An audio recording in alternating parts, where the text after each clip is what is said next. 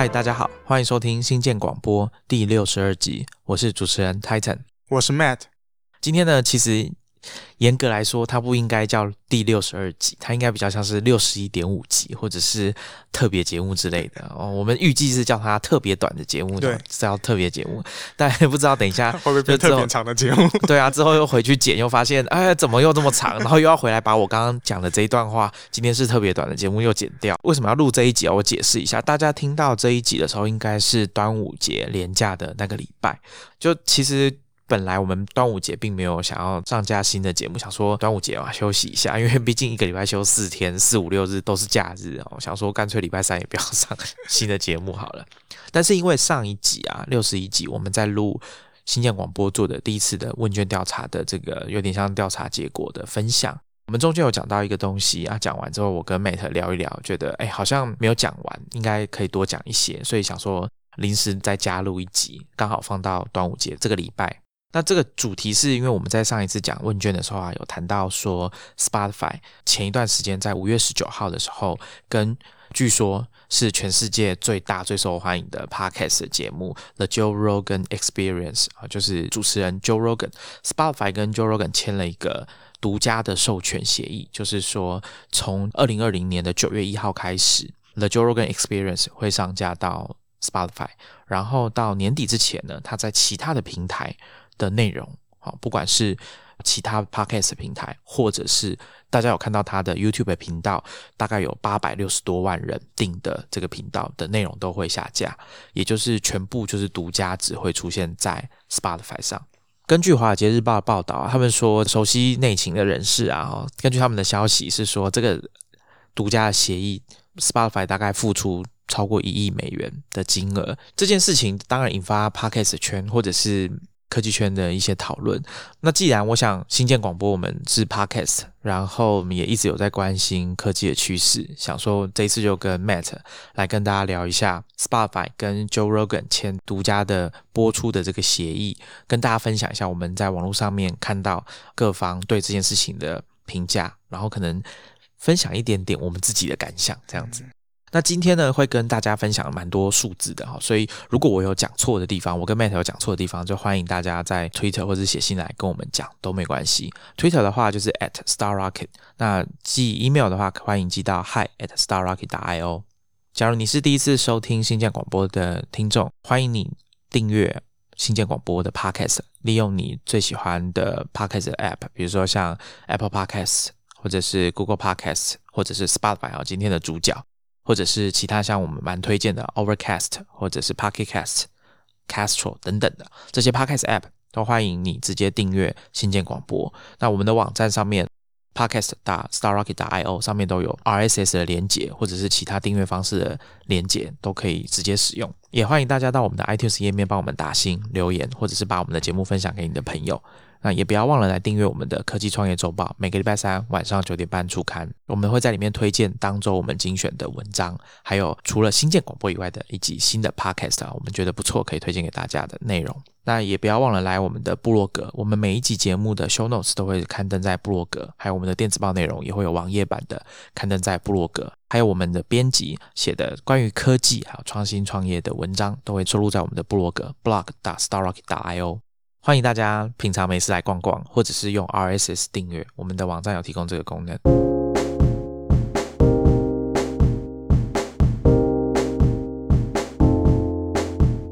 好，那就直接进入今天的主题。我们先交代一下这件事情啊，我刚刚有大概讲了一下，Spotify 是以提供音乐串流服务起家的，你可以注册。一个账号之后免费的收听，那只是中间可能会有广告，或者是你也可以付一个订阅费用，就无限量的收听，还可以把音乐下载放到本机来收听，那中间也不会有广告。他们的商业模式呢，就是收取大家的订阅费用，还有一部分的广告，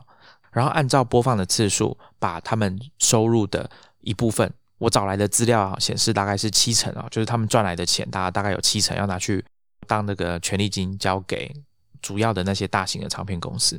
那这个详细的数字当然是他们自己的协议，我们外面的人哈是不知道的。也就是说，Spotify 它的商业模式会需要他把大部分的收入交给唱片业者，啊，所以它其实到现在啊，几乎你去看它的财报，因为它现在它是上市公司，有财报可以看，那大部分时间都是亏损的。那很大一部分原因就是因为他们的商业模式跟我们看到的，比如说像纯广告的公司，像 Facebook 或者是 YouTube 或者 Google 等等。那另外一种呢，是像大家可能也蛮熟悉的 Netflix 音乐跟影视，它的商业模式的差别就在于影视他们有点像是买断的。Netflix 就是花一笔固定的费用，跟电影公司或者是电视台买他们的影集，买断，那有一个固定的价钱。那赚钱的方法呢，就是靠跟他们的观众收订阅费用，或者是有些可能有广告。但是音乐就不是这样，音乐它要的是有一个固定的百分比。那我刚刚讲以 Spotify 来说，可能是七成，那 Apple Music 可能是百分之七十一到七十五之类的，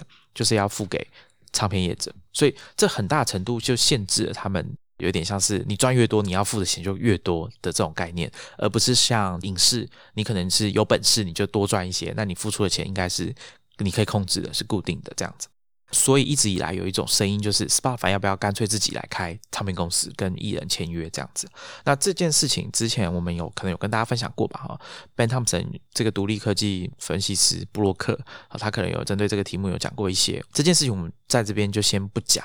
所以在二零一九年，Spotify 针对这件事情，他想到了解法。哈，他们的共同创办人，现在的 CEO Daniel Ek。他就在他们公司 blog 写了一篇文章，Audio First，就宣布说，其实 Spotify 我们是一家声音的公司哦，不是音乐公司而已，我们做的是声音的生意啊。所以 Podcast 就是他们 Spotify 新的发展的重心。陆续呢，他们也做了很多大动作。我想大家多多少少在科技新闻上面听到这样相关的消息。那我们先请 Matt 来跟大家回顾一下。对我大概就从二零一九年的二月开始，就帮大家回顾一下，在过去这段时间 Spotify。在 Podcast 上的一些大手笔动作。那第一个是他们在二零一九年的二月，先是收购了 Podcast 节目的制作公司 Gimlet Media。那接着也在同一个月，就是收购了 Podcast 制作工具跟 Hosting 的平台 Anchor。然后接下来在下一个月，就是二零一九年的三月，他们又收购了另外一间 Podcast 节目制作公司，叫 Podcast，P A R C A S T。那它是一个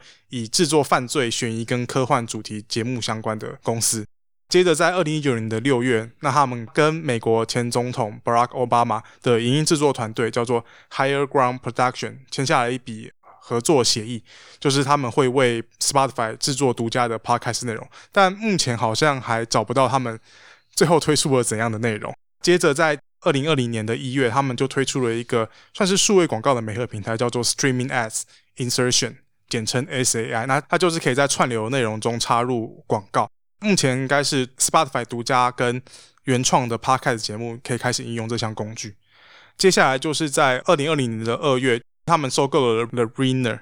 那是以一点九六亿美金收购。然后再来最大的新闻就是他们取得了 Joe Rogan Experience 独家播放权。那其实，在过去这段时间，他们也有陆续取得一些比较中小型的 Podcast 节目的独家播放权。最近我看到蛮有趣，是他们在二零二零年五月的时候，签了九个印尼的 podcast 节目作为 Spotify 的独家，这蛮特别的。我想可能很多人就比较没有注意到这件事情。那其实印尼是一个蛮大的市场。刚刚 Matt 跟大家简单讲一下，说大家可以感受到 Spotify 投入相当多的预算，投资取得独家播放的内容，或者是直接收购制作公司，还有相关的 podcast 的工具等等的。那我们这边先跟大家提供一下相关的 Spotify 的一些数据。根据 Spotify 截至今年二零二零年三月底的第一季的数据，他们全球的使用者大概是二点八六亿，包含免费、付费加起来。那其中呢，付费订户大概占了一点三亿。那他们的财报呢，二零一九年他们整年的营收大概就是七十几、八十亿欧元，换算成美元大概就是八十到九十亿美元之间。这部分呢，大概有七成，就我刚刚有提到，大概都要付给唱片业者。那他们的商业模式，我刚刚有说，一个是订阅的费用，那另外一个是广告。那广告大概占多少呢？其实大概只有占总收入的百分之十左右而已。就现在来对 Spotify 来说，广告并不是一个主要的收入来源，它占的比例蛮低的。但是从过去的记录来看，他们算是有明显的在成长。他们从二零一九年开始啊，要加重投入 Podcast 这一块之后，大家都会预期说，他们的广告是有机会继续的高速的成长。那当然。大家去看那个财报，会发现说啊，其实二零二零年第一季他们其实有受到疫情的影响，因为疫情的关系产生的冲击，可能是从二月开始，或者是三月会比较明显。好，所以有一些广告可能就临时就抽掉，或者是取消，或者延后等等的。所以以数字账面上的数字来看啊，其实并没有符合大家预期的说有这么样的成长。但是以一月来说，可能的确刚开始是有看到说是一个成长的状况。讲到广告啊，不知道大家还记不记得我们在第四十七集嘛，讲网络女王 Mary Meeker 那一集啊提到的这位知名的分析师啊，创投，在他的每年很有名的网络趋势报告里面，我那时候在节目里面有提到，他往往都会附上一张投影片，上面会显示大家投入在各个媒体上面的时间的比例，以及广告花费的比例。做一个长条图的对比，那大家会发现说，哦，原来像比如说纸本好了，print 啊，纸本的媒体，大家花的时间的百分比，跟比如说你花在电视啊，还有网络，还有手机上面的百分比，跟广告主花在纸本媒体的广告的花费的百分比，其实大致都是相符的。也就是说，消费者花多少时间在这个媒体上面，广告主他投放的这个广告的费用，差不多也就是那个比例，大致上都符合。所以一开始，当 Mary Meeker 在做这份报告的时候，你会发现大家花很多时间在网络上面，大概二零零五年吧，哈。但是网络的广告它占的这个花费的比例，并没有相对应到大家花在上面的时间。可是这个缝隙很快啊，过几年就被 Google 啊、Facebook 填满了。那后来呢，到了智慧型手机开始流行的年代，一样又有一个状况，就是大家花在手机上时间又变多了。可是，在一开始投入在行动装置上面的广告支出还没有那么高，但是一样在 Facebook 上市几年之后，这个缺口又被填起来了。我想大家知道我们这集要谈的是 Podcast 嘛，所以其实 Mary Meeker 的图表里面是有一个是叫广播 Radio 的，大家可以看到说这个可能是一个比较没落或者是说不再成长的媒体，所以它的广告费用反而很少见的，它的投放的比例啊反而是比大家花的时间还要少的。我们上一次在问卷调查的那一集里面有提到说 a l i s o n Research 有做一个调查，如果以每个月有至少收听过一次 Podcast 的美国十二岁以上的人口数，大概有百分之三十七，一点零四亿的人啊，一个月里面有收听过一次 Podcast。所以如果你把它范围缩小一点，是每个礼拜好了，每个礼拜至少收听过一次 Podcast 的人数大概有六千八百万这么多，以美国来说啦，哈。所以 Ben Thompson 就说他猜测啊，如果 Mary Maker 有一天要画一张图，就是把大家花在 Podcast 的时间跟广告投入拿出来比较的话，很有可能也会得到一个类似的图表，就是大家花蛮多时间在 Podcast 上面，可是广告花费的占的比例并没有相对应的那么高。那这边有一个数据啊，是之前我们查到的，美国的话，它的广播就传统的广播 AM、FM 的广告的营收一年下来大概是一百八十亿左右。那 Podcast 的广告营收，我们自己查了一下，大概比如说一九年，好或者是一八年的数据，大概在四五亿美元左右。那我看 The Verge 引用一份报告说，预估在二零二一年，Podcast 广告的市场的规模大概有机会可以达到十亿美元。大家可以想一下，十亿美元跟一百八十亿美元的这个传统广播比起来。数字其实差非常多哈，大概只比百分之五多一点点而已吧。那可是大家知道网络的广告的花费是多少吗？它的市场规模是超过一千亿美元这么大，所以大家可以有一个概念。虽然有这么多人在听 podcast，或者说有相当高的比例的人在听 podcast，可是这个市场其实大家可以想象说，他的钱不多啦。接下来我们也跟大家分享一下 Joe Rogan 他的节目的数据。大家去查一下，会看到说，Joe Rogan 他 Podcast 一个月的总下载数是逼近两亿的，这是数字非常的惊人。如果我们的听众啊有自己有做 Podcast，你应该会知道说这个数字是非常的惊人的。一般认为它就是全世界最受欢迎、最大的 Podcast。那其实这个名单上面可能还有其他的节目的表现也其实也蛮不错的，比如说像纽约时报的 The Daily 也是数一数二受欢迎的节目。我刚刚有提到他的 YouTube 频道的这个订阅数大概是八百六十几万。这个节目是从二零零九年开始到现在，所以做了十一年。那它总共累积了接近一千五百集，现在大概一千四百多集。好，所以一年的产质量蛮多的。它每个礼拜大概会有两到三次的节目。那这个节目的，我看那个数据啊，在 YouTube 上面。大概都是有至少一百万到好几百万不等的这个观看次数每一集。那台湾听众比较熟悉，可能就是 Elon Musk 之前去上他的节目，在上面抽大麻。哦，那这个节目在上面就是千万等级的观看次数。那他的节目内容是什么呢？我想可能有些听众啊没有听过 Joe Rogan 的的节目。那他的节目呢，算是一种聊天性的吧，就是他是主持人。Joe Rogan 以前是曾经是摔跤选手，那他的节目就是找很多人来做访谈。他很厉害，是他可以抢三个小时，所以大家不要再说新鲜广播很长了，我们没有很长，好吧？他是一个礼拜两到三集啊，一次三个小时，诶。那他的节目内容就是聊天，那当然围绕着会有一些特定的主题，比如说如果来宾是音乐界的人士的话，他可能就会聊比较多跟音乐相关的话题。但是他的节目其中一个特色就是应该是算很有争议嘛，我不知道是不是可以这样说。应该说他好像蛮强调所谓的言论自由。对，所以讲什么讲讲什么就讲什么。所以他 YouTube 影片啊，其实蛮长，我就讲这个术语好了，就是会被标上黄标这样子。那像之前呢，在美国算蛮有争议性的一个人物啊，就是 Alex Jones 啊，他的网站啊，Infowar 比较像是那种阴谋论的这种网站，那上面提供的很多资讯啊，都可能被认定是不实的资讯。所以 Alex Jones 他的。节目他也有做 podcast，不过他的 podcast 在很多平台上头，可你可能都找不到啊，因为我刚刚前面讲他的东西是蛮有争议的。但是呢，Joe Rogan 还是找他来上节目，让他这个畅所欲言，对，让他畅所欲言。不过呢，我要跟大家讲一下啊，我自己不是 The Joe Rogan Experience 的听众啊，我当然也不是，可能就顶多看过一两集访问 Elon Musk 的内容而已。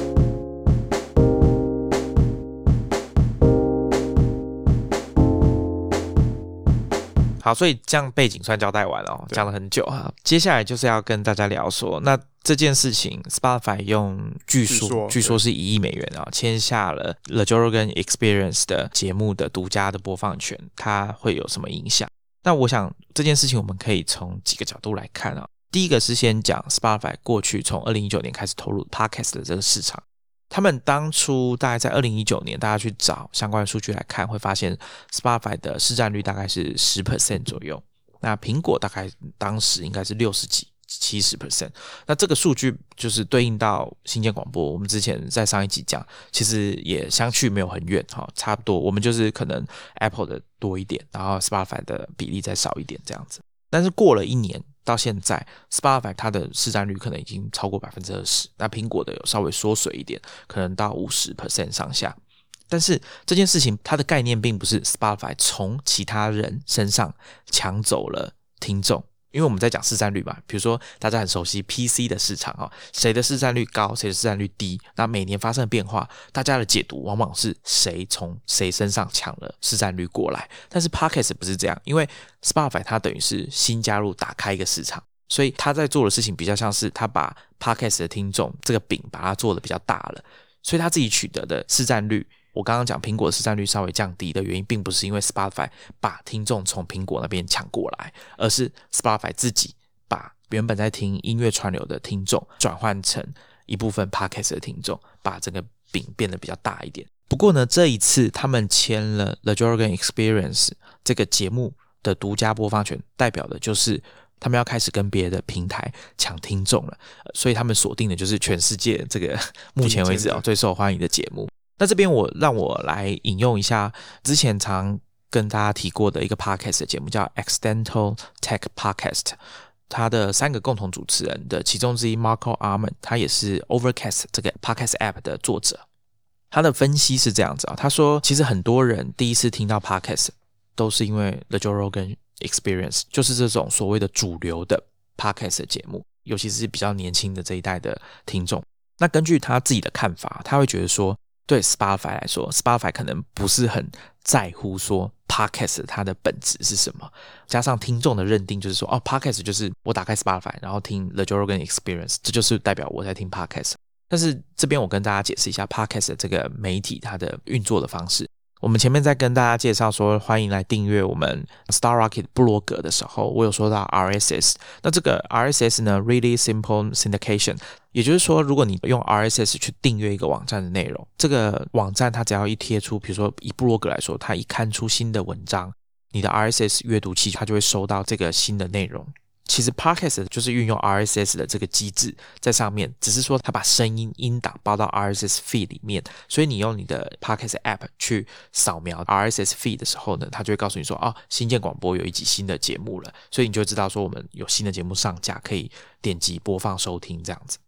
所以从刚刚这样讲下来呢，你会发现大家认定上传统上 podcast 的意思就是，首先它是音档用听的，它是透过 RSS 的机制来发送。今天只要你看到任何的 podcast 节目，你只要有它的 RSS feed 的这个网址，你就可以用任何通用的 podcast app 来订阅。可是 Spotify 的 podcast 不是这样运作的。首先，它并没有提供一种方法是让你透过 RSS feed 来订阅 podcast 节目。你只能透过在 Spotify 上面搜寻某个节目名称，那有找到的话，你就可以直接在上面订阅。所以对 Mark Harmon 这样子有点你要说他是基本交易派嘛，这样子的人来说，其实 Spotify 上面运作的东西，他们可能不会很认同说它叫 Podcast。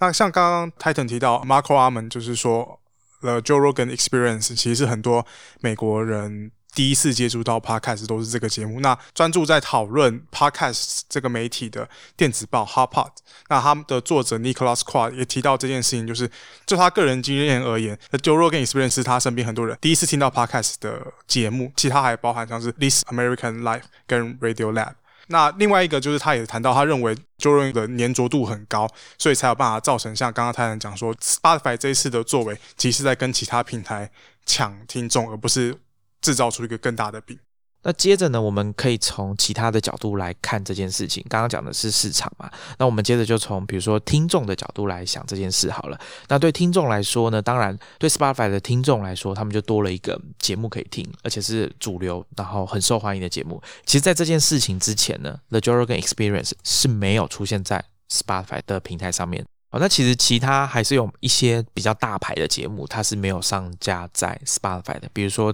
可能大家前几年讲到 Podcast，大家会先想到的节目啊，Serial 这个节目，那它之前是签给 Pandora，就是美国的线上音乐串流的服务。对其他的听众的影响是什么？就是本来不是 Spotify 的使用者，但是你喜欢 The Joe Rogan Experience 这个节目的人，你就必须要去注册一个 Spotify 的账号，而且使用 Spotify 的 App。来收听他的节目，那这样子对我们刚刚讲到的 Spotify 的广告业务绝对是会有正面的帮助的，因为显然它的使用者人数就会持续的增加。因为 Joe Rogan 他自己原本的听众可能就是有千万等级，就算转化率差一点好了，可能有些人就放弃了。但是我想刚刚 Matt 有讲到，他们的节目是粘着度可能比较高的，也就是说你就想嘛，今天你很喜欢的这个节目或者是主持人，他转换平台，你会不会跟着他一起过去？这我想几率应该是蛮高的，尤其是当这个平台特别强调说我们的 App 免费，你也不用花钱订就可以听得到。那广告的部分，你听了 Joe Rogan Experience 也有广告啊，所以去那边听到的广告也是一样的。根据我们知道的这个讯息啊，The Joe Rogan Experience 的广告还是要自己卖，就是 Joe Rogan 要自己卖。至少目前我们知道没有要直接用 Spotify 的 SAI 这个服务，但以后怎么样不知道。那其实 Marco Arman 他有分析一件事情，就是因为他做 Overcast 嘛，所以他其实基本上就是除了 Apple 跟 Spotify 之外，哦，iOS 上面可能比较多、蛮多人用的 Podcast App 之一了。他就认为说，其实大家是有可能，我只用 Spotify 听。The Joe Rogan Experience，但是我其他的节目我喜欢听的，我还是会来用 Overcast，我还是会来用 Apple Podcast，因为之前有跟大家讲过，Spotify 的收听 Podcast 的体验其实并不好，它不支援章节，Joe Notes 基本上就是乱成一团了，然后又不能用 RSS 订阅你喜欢的节目，所以其实你平常如果有在，比如说你在 Patreon 赞助，或者是你有付费订阅其他的 Podcast 的话，你完全不能用 Spotify 来收听，所以 Mark Harmon 认为 Spotify。做这件事情对于现在的使用者、听众的这个习惯，可能影响不会很大。那这个是有淡熟的，我们等下会会再提到。就我自己的实验经验上来讲，跟 Mark 他们陈述的状况差不多。我自己应该主要用的是两个 Podcast App，一个是 Overcast，那主要用来订阅节目，那主要是以欧美的节目为主，因为 Overcast 对中文的资源，我觉得其实是蛮不友善的。那另外一个我会用的就是 Apple 内建的 Podcast App，那这这个我通常是我要拿来听。一些特定的中文节目，或者说我在寻找一些新的中文节目的时候，我会透过 Apple Podcast 收听。它可能是以单集为单位，而不是像我在 Overcast 可能是以订阅为单位。这里我插个话，Overcast 蛮奇怪的，它的中文搜寻我认为是退步的。之前比如说我们要在 Overcast 上面找新建广播，你只要打新建空一个广播，你就找得到我们。可是现在呢，很可怕，是你完全找不到我们，它完全不支援中文的搜寻了吧？那这件事情对 podcast 创作者会有什么影响吗？根据 Mark Harmon 的说法，哈，他就说他觉得这个应该短期内不会有什么影响。那大家把节目上到 Spotify，就是你会增加新的听众。好，因为刚刚 Matt 有说嘛，很多人第一次听到 Podcast 都是因为这种主流的节目，所以他们的预期就是说，如果 The Joe Rogan Experience 上到 Spotify 之后，大家可以带来一些新的听众，有机会在上面就是也搜寻到你的节目也不一定，因为根据我们之前看这个 Edison Research 的调查啦。他们的说法是说，有在收听的 podcast 的人，他们平均一周要收听六集的 podcast 啊。我觉得这数量是非常多的，所以你几乎可以肯定说，你如果很喜欢听 podcast 的话，你大概不会只满足于只听一档节目，你可能会想要越听越多。然后甚至去找一些旧的内容来听。这个之前我们有在前面几集的节目有跟大家提到，就是刚刚 Matt 提到了一家媒体公司 The Ringer，他的创办人 Bill Simmons，他在他自己的节目跟 Ben Thompson 有聊天，聊到这件事情。那 Ben Thompson 就是解释说，他觉得当大家这个收听的习惯建立起来之后。就会有一点像是你在 Netflix 上面看影片，你就是你可能为了要杀时间，下班回家很累，你就坐在沙发上面，就系统推荐你什么，你就直接看了，你其实并不会去特别的挑选等等的，这是有可能的。那他对 Podcast 在 Spotify 上面的运作模式，他觉得有可能是这样哦，这跟他以前的认知并不相同。那以前的说法就是大家不会去听旧的 Podcast。这跟音乐不一样，你可能会去听旧的音乐，你喜欢的艺人他以前的作品，你可能会去听。那所以听众是有可能会在 Pocket 上面找更多的内容来听的。所以这对创作者来说，多了 Spotify 这个平台，你把节目上架到上面去，那或者是 Spotify 透过 The Jorgen Experience 吸收到更多听众，对创作者来说没有什么不好的影响。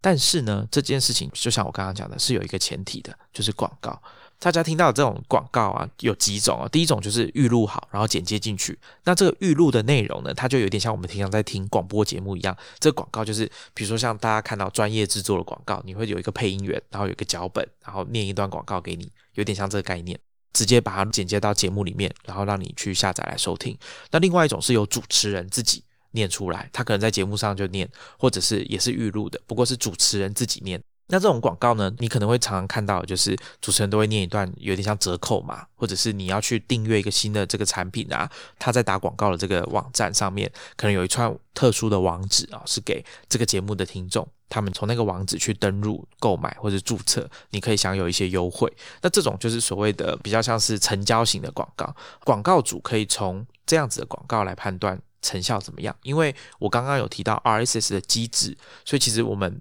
做 podcast 的人，包括广告主啊，并不知道听众有没有收听这一段广告，所以唯一的评判的标准就是他有没有去用那个折扣码，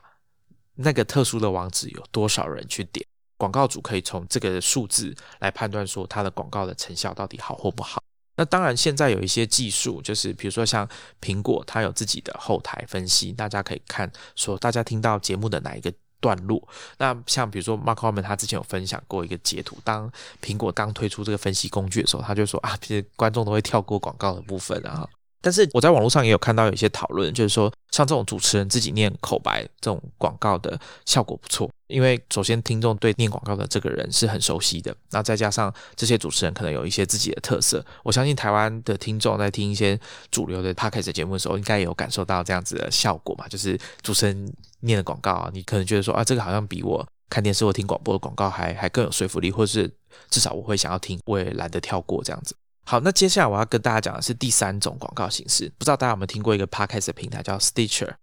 他们就是把你的 podcast 节目直接重新组合，然后动态的插入广告。他们的模式就像我们现在的网络广告一样，它会根据听众 TA 的记录、他的收听的习惯，还有他们收集到的资料去做相对应的广告的投放。那刚刚 Matt 讲的这个 SAI 就是 Spotify 的广告系统啊，其实也是做了一样的事情。他们的模式是用串流。也就是说，不是说消费者把档案下载下来到他的手机里面去收听，那这个状况下当然就不可能做动态的广告的调整，因为档案已经被下载下来了嘛。所以像 Spotify 这样子的串流服务，他们可以提供广告主的是更精准的数字，因为他们能够精准的掌握到消费者啊听众他们到底听到哪里，有没有听这一段广告。这段广告的时间，他们听了多长才决定要跳过等等的，其实他们应该都有能力可以掌握这件事情。再加上他们对使用者的习惯还有其他的资讯收集，也比传统的 RSS 的机制还要更加的明确。所以这对广告主来说是显然是有吸引力的。加上我刚刚有说，Spotify 的上面的听众数量是非常庞大的，有接近三亿的听众。所以 Mark Harmon 他就分析说，今天如果有一天广告主们都跑到 Spotify 上面去了，那对他们这样子自己拉广告的 Podcast 的创作者来说，可能就会有影响。但是我想提醒一下，就是其实大部分的 Podcast 创作者啊，他们是不追求全职的收入的，甚至他们的节目也没有放广告，就像新建广播一样，我们现阶段也没有放什么广告啊。大家如果常常听到我们提到某个东西的名字哦，那不是广告，那是 真心推荐。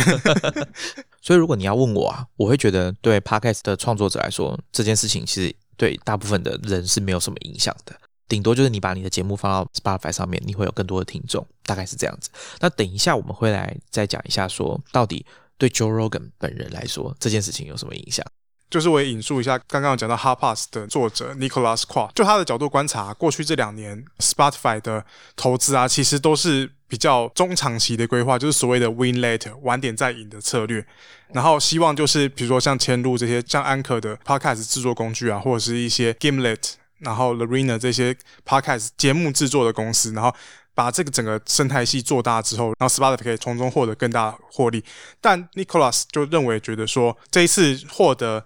The Joe Rogan Experience 的独家播放权，这一个举动算是 Win Now，就是立刻就见效的做法。因为它不管是能够立刻把更多 Podcast 的听众带往 Spotify，或者是说也会像刚刚像台登讲的，吸引更多的广告商，就是考虑加入 Spotify 的广告计划里面。然后甚至呢，因为这样子的效应，会让更多中小型的。团队会愿意跟 Spotify 签下独家播音权，所以就 Nicholas Quad 的角度来看，他会觉得 Spotify 在接下来会持续有更多大大小小的动作。那我想真正的效果怎么样？大家可以看接下来 Spotify 未来几季的财报，就可以看出说，比如说他们的广告业务是不是真的有很明显的成长等等。或者说大家在听 Spotify Podcast 的时候，会不会觉得广告变多了？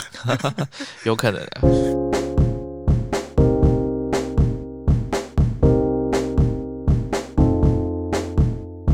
在准备今天的节目之前啊，我看到一篇文章，我觉得蛮特别的，可以跟大家分享一下。这篇文章的主题是在讲 Joe Rogan 啊，他说 Joe Rogan 被削了，被 Spotify 敲竹杠了。他觉得这个交易啊，对 Joe Rogan 本人是负面影响大过正面影响。尽管有那一亿美元摆在那边啊，假设真的有的话，文章的作者是 Andrew Wilkinson，他其实也在科技圈也算是一个。一号人物啊，他是 Tiny Capital 创投的创办人，他号称要成为这个科技圈的里面的波克夏公司，就是巴菲特的那个波克夏公司，因为他们投资或者是说拥有一些科技公司，比如说像设计师一定要去的哦，常常看找灵感的网站 Dribble，或者是做专案管理的服务 Flow。还有像产品设计的公司 Meta Lab，其实这 Meta Lab 就是 Andrew Wilkinson 他创办的公司，那他就是以这个起家，然后开始扩张他们投资的领域，包括我之前推荐的 Podcast App Castro 也是前一段时间被他们买下来。那 Tiny Capital 他们还有一家公司是专门帮 Podcast 有点像是我们讲变现 Monetization 的公司，叫做 Supercast。所以从他的角度啊，我想先先打个预防针，就是他的分析角度是他的公司底下有 Podcast App，有帮 Podcast 商业化的公司，所以他的发言哦，大家可能放在心上就好。他写的文章啊。蛮有趣的，我想说这个观点蛮有趣的。你想想看嘛，就是怎么会是损失呢？对不对？一亿美元，对啊，而且他他就是照常只要做节目，然后还可以收自己的广告，什么都没有那个。对，事实上他可能还可以更省，就是他连广告都不用自己做了，他就交给别人做就好了。那那个广告费他还是可以分润。跟大家解释一下，这个独家播映权对 Joe Rogan 几乎就是算是净赚吗？我不知道该怎么解释，因为他本来当然就有他自己的广告收入，可是这个独家播映权是人家另外再付一笔钱给他。那当然呢，随着他的听众可能会减少，所以他本来谈到了广告的这个 deal 可能也会变得比较差。这篇文章呢，Andrew Wilkinson 他的比喻就是用以前早年石油产业在发展的时候，他们会去找这个农夫，哦，跟他讲说，哎，我们想要用你的地来钻这个油田这样子。那农夫可能都不知道这是什么意思啊。那但是当时石油公司提供的这个价格可能是蛮吸引人的，比如说他们一块地，他们就付五万美元，然后我们要探钻石油。对农夫来说，五万美元大概是一个不小的数字啊，然后就只是给你钻一下这样子啊，但没想到说钻到了之后呢，对持有公司来说，这个获利是百万美元、千万美元，甚至更多的这个效果的。那所以他就用这件事情来比喻 Joe Rogan 跟 Spotify 签独家播映的合约的影响。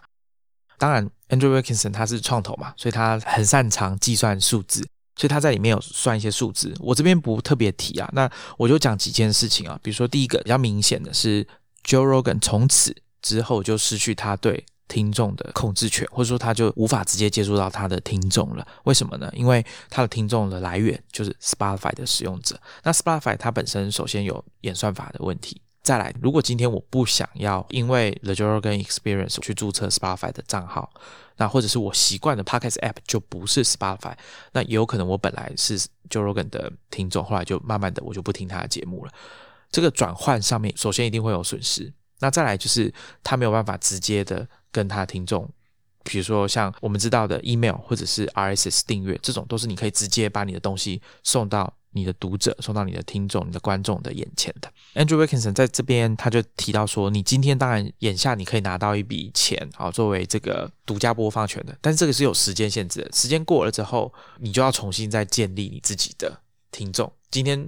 如果他说，哎，我们的合约就签到这边，那你没有收入了，你要怎么办？或者你收入就巨幅的减少了，那你要怎么办？Andrew Wilkinson 有帮。Joe Rogan 算了很多数字啊，就表示说他其实可以赚的比他现在还要更多。那当然，我们不需要特别去讨论说五千万美元跟一亿美元的 对一个人的日常生活的影响是什么啦。但总之，我想失去对听众的主动权，我想是对内容创作者来说蛮重要的。像刚刚我讲 Mark Harmon 他们的这个节目啊，Accidental Tech Podcast，其中一个共同主持人 John Sir Cusa，他就有讲啊，他就。以 YouTube 来举例好了，我想台湾应该听众比较熟悉 YouTube 的生态。那很多人可能因为 YouTube 的政策改变，比如说开始偏好比较长的影片，或者是演算法做一些改变。大家的收入啊，广告收入或者是影片的曝光次数就会受到很剧烈的影响。那 Facebook 也是更早期，然后做媒体的人可能都有这种感觉，就是我的粉丝团天文的触及率怎么又下降了？可能大家都会想说，是不是 Facebook 又改了演算法？所以这就是 Spotify 有可能对 Joe Rogan 造成的影响之一。那再来，因为我刚刚有说 Andrew Wilkinson 他的旗下的事业有一些就是跟 Podcast 有关，那他就是蛮想要推动订阅制这件事情的，所以他的这篇文章，他就从订阅的这个出发点来讨论这件事情。他是拿这个所谓的 SaaS 服务来比喻啊，就是说你是一个内容创作者，那你有你的订户这件事情，它就有点像是你订阅了 Dropbox 一样，你订阅了 G Suite 等等的这种 SaaS 服务。作为提供服务的这一方，你很确定你每个月可以有多少收入？因为伟大的信用卡定期扣款的机制啊，所以你可以很明确知道你每个月大概有多少收入，甚至这个成长状况是怎么样，大概都可以了解。加上如果你的内容不错，听众对你的内容粘着度高的话，那你大概也可以知道说你的这个所谓的 churn rate 啊，退出的这个比率应该会比较低。所以 Andrew Wilkinson 就说这是一个很棒的 SaaS 服务。所以，Andrew Wilkinson 他就是用这个东西来做假设。他说，如果今天 Joe Rogan 他开始要做订阅，那转换率也许很低吧，也许就是个五趴好了。那每个月多少钱？这样算起来，他的千万用户转换成订户，可能就几十万。那这几十万带来的年收入，可能也是一年几千万的等级。他认为 Joe Rogan 跟 Spotify 签了这个合约，就表示他放弃了这些有可能的机会。他觉得站在他的角度来看，很可惜。所以，综合我们刚刚前面讲的，Jorogan 他的节目在 Spotify 独家播音之后，他已经放弃掉很多的听众了，包括 YouTube 那几百万的听众。当然，里面可能有一部分人是 Spotify 的使用者，然后还有其他平台，比如说像 Apple，我认为应该也是 Jorogan 他的节目里面听众来源最多的其中一个平台。他上市的这些使用者，那另外一个就是刚刚我说 Andrew Wilkinson 讲的，他上市了这个对听众的主动权。这些代价其实换到的当然是 Spotify 提供的合约的钱，但另外一部分就是它的影响力可能会减少。Andrew Wilkinson 在这篇文章里面提到另外一个拿来做比喻的人，是一个位叫做 Howard Stern 的人。那可能大家比较熟悉美国文化的人会知道，说他是呃算是上一代或上上一代美国最知名的广播节目主持人之一。有一部电影叫《纽约鸟王》，讲的就是 Howard Stern 这个人。那他之前在应该是二零零五年跟天狼星，就是 Sirius XM 这个广播公司签了一个十年五千万美元的合约。他的节目就是独家在这个系统上面播出。那要收听天狼星这个广播呢，你必须要有他们的设备，所以这就有点像 Spotify，你必须要是 Spotify 的 user，你才可以听 Joe Rogan Experience。那后来呢，Howard Stern 在一五年的时候，他又跟天狼星广播签了。好像五年的延长合约，然后一年是九千万美元。那其实听起来这些数字都已经很惊人了，因为就像大家知道的说，做 podcast 其实只要一支麦克风跟一个人，然后大概就可以完成大部分的工作。Andrew Wilkinson 也是有帮他计算了一下，他发现说，其实他的听众人数大概只有一百万人而已。作为一个媒体人，或者说作为一个内容创作者，你的影响力其实下降蛮多的。当然，你还是赚了很多钱啊，但是你的影响力下降很多，因为能够听到你内容的人大幅的减少。这件事情类比到 Joe Rogan 也是一样的状况。今天全球可能未来啊，整个 Podcast 产业还是在成长的。那你的东西如果独家在 Spotify 上播映，那你等于就放弃了大部分其他的听众。我们刚刚有跟大家讲嘛，Spotify 现在的市占率大概就是两成左右。那之后可能也会继续在成长，但是无论如何不太可能是百分之百，不太可能是百分之八十。所以等于是说你也放弃了很大一部分的听众这样子。那这件事情会有什么影响呢？其实 Andrew Wilkinson 就问啊，他身边的朋友，大概三十岁上下的朋友啊，就问他说：“啊，那你们知道 Howard Stern 是谁吗？”，没有人知道。我觉得 Andrew Wilkinson 他的文章啊写的当然是蛮有道理的，可是我觉得他的计算可能有一个问题是在于，他假设大家的预算是没有限制的。今天我喜欢五档节目，五档节目都变成订阅制，我五档节目都会付钱，但实际上并不是这样。啊，我想对大部分人来说，预算是很有限的。你不太可能针对你喜欢的节目，每一个节目你都去付钱去订阅，就有一点像是今天你喜欢看的影集跟电影，它如果大家都各自独家在不同的。平台上面上架，那对消费者来说，我想是很困扰的。你并不会很阿萨利的说，好啊，那我就五个平台我都定。你只会说，好吧，我可能只能先这个月先看这两个平台，然后过一段时间我才去看另外三个平台，然后把这些内容补齐。我觉得这应该是比较合理的推测，所以。我认为 Andrew Wilkinson 他算的这个数字应该是需要再打折扣的。那虽然说他已经把转换率压得蛮低的，可能只有五 percent、十 percent，已经算压得比较低了。这边我要跟大家讲，另外一位我常常跟大家提的分析师 Ben Thompson，他刚好在前一段时间跟另外一个苹果圈比较有名的布洛格 John Gruber 一起做了一个付费的 podcast，叫 Dithering 啊，一个礼拜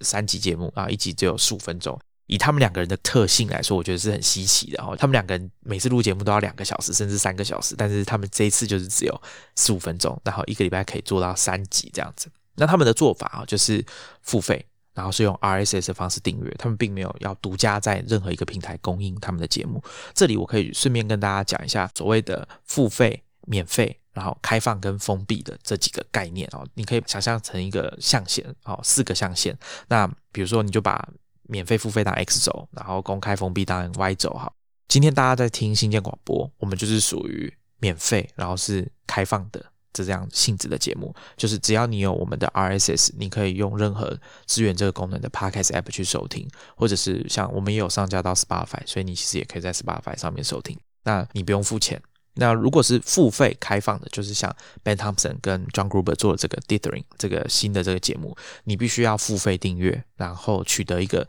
专属的 RSS feed，然后再用你的 Podcast app 去订阅这样子。那这件事情本身并没有限制，只是你就不能用 Spotify 来收听他们的节目，因为 Spotify 本身并没有提供 RSS feed 的这个功能。剩下两个就是免费，但是是封闭式的，这就是 The Joe Rogan Experience。在九月一号以后的状况，它会独家在 Spotify 上面播出。严格来说，你用 Spotify 也不用钱，只是说你需要下载 App，然后注册一个账号，比较不方便这样子。那如果是既要付费又是封闭的呢？有哪一种？其实前一段时间有一个号称要做 Podcast 界的 Netflix 的新创公司叫 Luminary，也募到了一大笔钱。他们签了一些独家的内容，所以你要听他们的节目，你就必须要成为 Luminary 的订户，那你才可以听到他们签下来的独家的 Podcast 的内容。这一种就算是付费，然后是封闭式的性质的节目。那 Ben Thompson 他觉得自己用订阅制，然后是用这种传统的 RSS 的方式，其实你很大程度就是你掌握了自己的命运。因为大家知道说，你把架构图画出来，像 Spotify 这样子啊，套用 Ben Thompson 讲的这个 aggregation theory，他的论述就是像 Spotify，它就是当做一个 gatekeeper 啊，他把唱片公司的音乐好收罗到他的平台，透过 Spotify 散播给他的听众，那他就是一个把关者。那我们刚刚讲的这个演算法，就是有很大的影响力。但是呢，对 RSS 来说，不管是对部落格 RSS，或者是像传统的 Podcast 来说，这种是没有所谓的这种守门人 Gatekeeper 的。你只要有 RSS，你只要有那个网址，你就可以透过各种方法去消费那样子的内容。所以等于是创作者你比较能够掌握自己的命运吧，我不知道该怎么讲了，大家可以这么说吧，就你可以掌握自己的命运。那当然，你作为交换的，就是说平台的这个红利，可能你就享受不到了，因为你今天采用的是订阅制，那不太可能，你既采用订阅制，又把节目放到 Spotify，这样子是不合理的。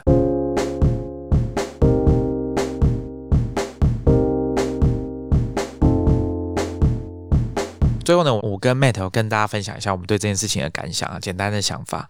我之前在新建广播的第零集，哈，有跟大家讲说，其实现在 Podcast 的生态，当时啊，我们二零一九年上半年上架的时候，其实我有说 Podcast 有一点像是早期的网际网络，所以大家如果没有经历过那个年代的人，可以趁这个机会，透过 Podcast 的发展哦，去去观察一下，或者说类比早期网络的发展的状况。那现在这个阶段，就是我跟大家提过，其实 Pocket 上面有非常多的内容，各式各样不同多元的内容，你想得到的，我记得可能光中文的节目讲方疗的，可能就有三种吧。那其实上面内容很多，就有点像早期网络上面什么都有，所以我会觉得说，像 Spotify 对 Pocket 这个媒体大力的投资，创造商机给创作者。那创作者就会用大量的创作，想要取得交换这个商业的利益嘛？那对听众来说就是一个好处，就是我可以听到更多元的节目。但是我认为这是比较像是短期、中期的效果。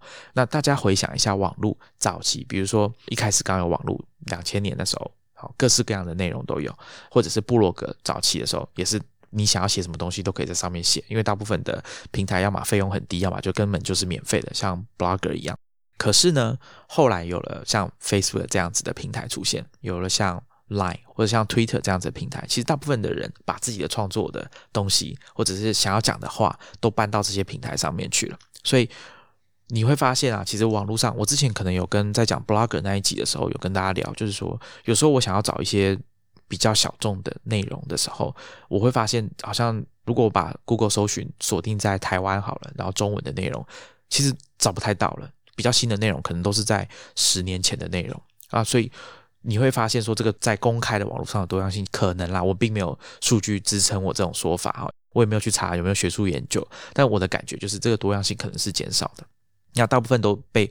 锁到这个 Facebook 里面，所以你可能比较难搜寻得到，然后上面的交流可能也我认为是比较局限一点的，所以对我来说，Spotify 这样子做。对，比如说针对 Podcast 这个媒体的这些策略，我觉得长期下来很有可能也会变成像这样，因为广告主比较喜欢什么东西去投的时候，那就会造成这样子的内容比较受到欢迎，那大家就是一样，这个驱动力就会往那边跑。那我认为做出来的内容的多样性可能就会受到一些影响，有一点还是会回到今天现在这个模样。那我想这点应该也是蛮多 Podcast 的创作者他们长期以来会担心的问题。就我自己来讲，因为首先是讲个人层面，就因为我不是 Spotify 付费用户，然后平常也不用 Spotify app 收听，所以看到 Spotify 就是拿下 The Joe Rogan Experience 的独家播放权的时候，就会担心说，像